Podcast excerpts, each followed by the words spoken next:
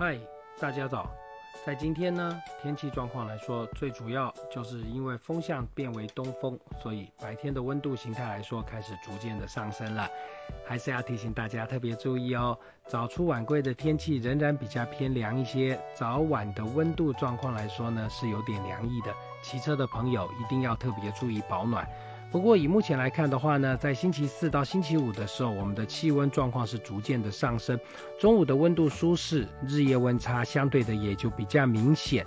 中午暖之下呢，但要提醒中部以南的朋友，你要注意喽，因为空气品质的状况开始要变差了，所以呢，在这过敏的朋友要外出的时候呢，就要特别注意了。这悬浮微粒的量来说会增加，最主要这个污染物是来自于我们自己台湾境内的污染物，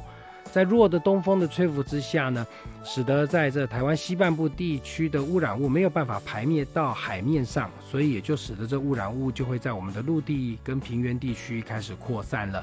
以目前看来，这样的天气状况来说，暖的天气两天，接着到了礼拜六的时候呢，东北季风开始逐渐的增强，而东北风一吹下来，就会使得这污染物也就逐渐的这被吹到海里边去。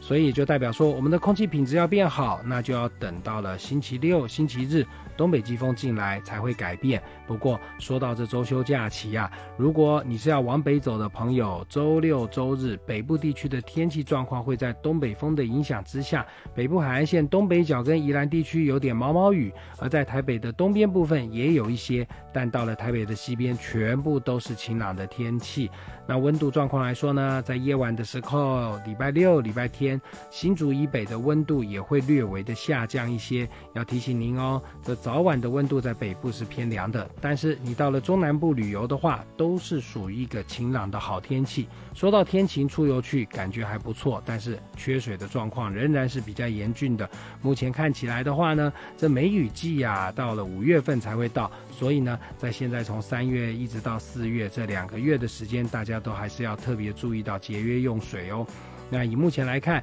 真正梅雨进来要有比较强的降雨状况，可能要等到了五月中下旬以后。所以呢，这代表着说旱象的状况在台湾仍然是持续的。所以呢，在中部以南的朋友就要特别的留意了。那东半部地区跟北部地区的朋友呢，天气形态来说呢，都会有些地形的短暂雨在周休假期出去出现。所以呢，周休假期出游去的话呢，这在宜兰东北角、台北东边部分可就要备着雨具喽。那天气状况来说，